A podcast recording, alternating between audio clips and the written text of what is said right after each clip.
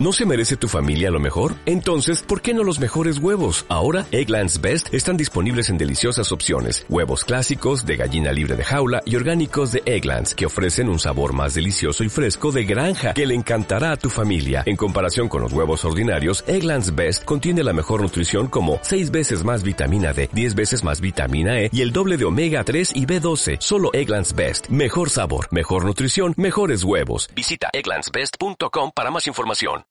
La Iglesia Nueva Vida te invita a disfrutar del siguiente podcast con el pastor Michael Girón. Un tiempo para edificar tu vida.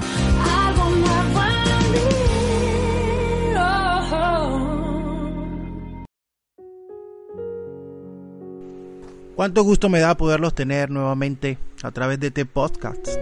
Hoy vamos a tratar un tema que en estos tiempos pues ha llamado mucho mi atención como es el reino de Dios. Y surge una pregunta, ¿qué produce en nosotros? A menudo se hace, se hace referencia al reino de Dios en los evangelios. Por ejemplo, Marcos 1.15 diciendo, el tiempo se ha cumplido y el reino de Dios se ha acercado, arrepentidos y creed en el Evangelio, es algo que profetizaba Juan desde el desierto. También Marcos 15 es otra cita bíblica que habla acerca del reino de Dios y dice la palabra de Dios que de cierto os digo que el que no reciba el reino de Dios como un niño no entrará en él. También otro pasaje, el de Marcos 15, 43. Dice José de Arimatea, miembro o noble del concilio que también esperaba el reino de Dios, vino y entró osadamente a Pilato y pidió el cuerpo de Jesús. Por otro lado, Lucas 17:20, preguntando por los fariseos cuándo había de venir el reino de Dios, les respondió y dijo, el reino de Dios no vendrá con advertencia. Y así en muchos otros versículos del Nuevo Testamento. Hechos 28:30 es una palabra con la cual me identifico. Dice Pablo, permaneció dos años enteros en una casa alquilada y recibía a todos los que a él venían predicando el reino de Dios y enseñando acerca del Señor Jesucristo abiertamente y sin impedimentos. También Romanos hace referencia y dice, Romanos 14, 17, porque el reino de Dios no es comida ni bebida, sino justicia, paz y gozo en el Espíritu Santo. Y Primera de Corintios 15, 50, por esto os digo, hermanos, que la carne y la sangre no pueden heredar el reino de Dios, ni la corrupción hereda la incorrupción. Arrancamos con el tema, el reino de Dios.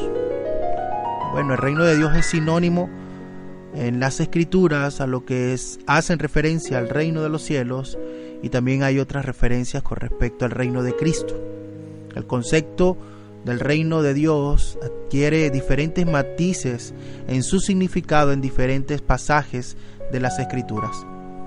Pero en términos generales el reino de Dios es el reinado de un Dios eterno y soberano sobre todo el universo. Hay varios pasajes en el Antiguo Testamento que hacen referencia, solamente voy a hacer eh, citar el Salmo 103.19 donde dice Jehová estableció en los cielos su trono y su reino domina sobre todos. En el nuevo pacto el reino de Dios debemos entenderlo como un reinado espiritual en los corazones y en las vidas de aquellos que están dispuestos a someterse a la autoridad de Dios a través de la vida del Hijo, que es en Cristo Jesús, Señor nuestro. Quienes desafían la autoridad de Dios y se niegan a someterse a Él, no son parte del reino de Dios. En cambio, aquellos que reconocen el señorío de Cristo Jesús y por lo general se rinden con gozo a ese reinado de Dios, pero desde el corazón, pues son parte del reino de Dios. Hay muchas personas que se dedican a predicar otras cosas del reino y no tiene sentido porque el reino de Dios es espiritual.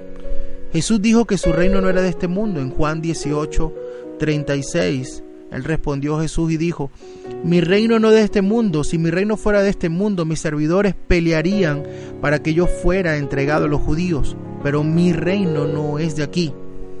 Es por esta razón que Jesús predicaba que era necesario el arrepentimiento para ser parte del reino de Dios. Hay evidencias claras que el reino de Dios puede ser equivalente a la salvación, pero no queda allí. Donde Jesús dice que debe nacer de nuevo para entrar al reino de Dios. Era una conversación que tenía con Nicodemo en Juan capítulo 3. Pero también 1 Corintios 6:9 dice, ¿no sabéis que los injustos no heredarán el reino de Dios? No erréis, ni los fornicarios, ni los idólatras, ni los adúlteros, ni los afeminados, ni los que se echan con varones. Ojo, esto está de moda. Estos no entrarán al reino de Dios. Hay otro sentido también en el cual se usa esta palabra reino de Dios en las escrituras.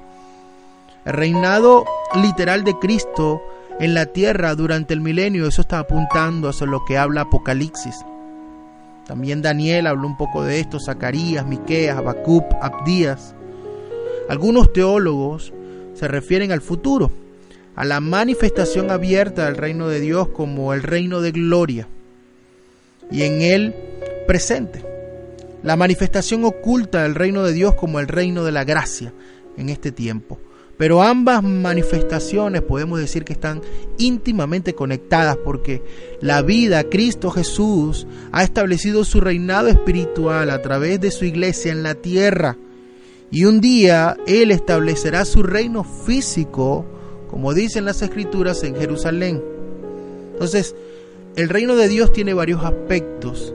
Uno, el Señor, el soberano del universo, y por tanto en ese sentido su reino es universal.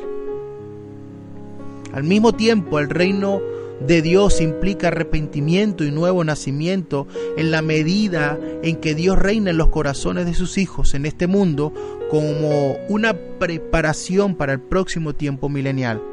Entonces, la tarea indicada en la tierra encontrará su consumación en el cielo y tierra nueva prometido en Apocalipsis.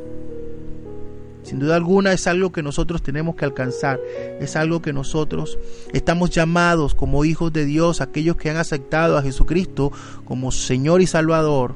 Hay una promesa preciosa en Filipenses 1.6 donde dice, estando persuadido de esto, de que somos hijos, de que somos herederos, coherederos con Cristo Jesús, que el que comenzó la buena obra en vosotros la perfeccionará hasta el día de nuestro Señor. Gloria a Dios por eso. Entonces, la pregunta a este podcast que quedó abierta al principio del tema era, ¿qué produce el reino de Dios en nosotros? Bueno, querido amigo, querida amiga, quiero decirle que el reino de Dios produce vida eterna, produce salvación, produce arrepentimiento de pecados, pero también produce una vida íntegra, llena de santidad, que constantemente está glorificando a Dios a través del testimonio, a través de la familia, a través de la construcción que Cristo está haciendo en cada uno de nosotros. También el reino de Dios produce alcanzar a otros para que entienda que también son parte del reino. Hay muchas personas que no han entendido esta verdad. Dios dio su vida por todos, pero hay creación, hay una parte importante que no conoce a Dios, que no ni siquiera ha escuchado el nombre de Cristo, ni entiende que por medio de Cristo se accede al Padre y que por ende Cristo dio su vida en la cruz del Calvario para, por cada uno de nosotros para poder alcanzar ese reino prometido. Y por último, el reino de Dios también produce, equipa cada vez a más personas para conquistar territorio, para conquistar a otras personas y poder proclamar que Jesucristo es el Señor. Dios le bendiga, Dios le guarde. Quien les habló, su amigo Michael Girón.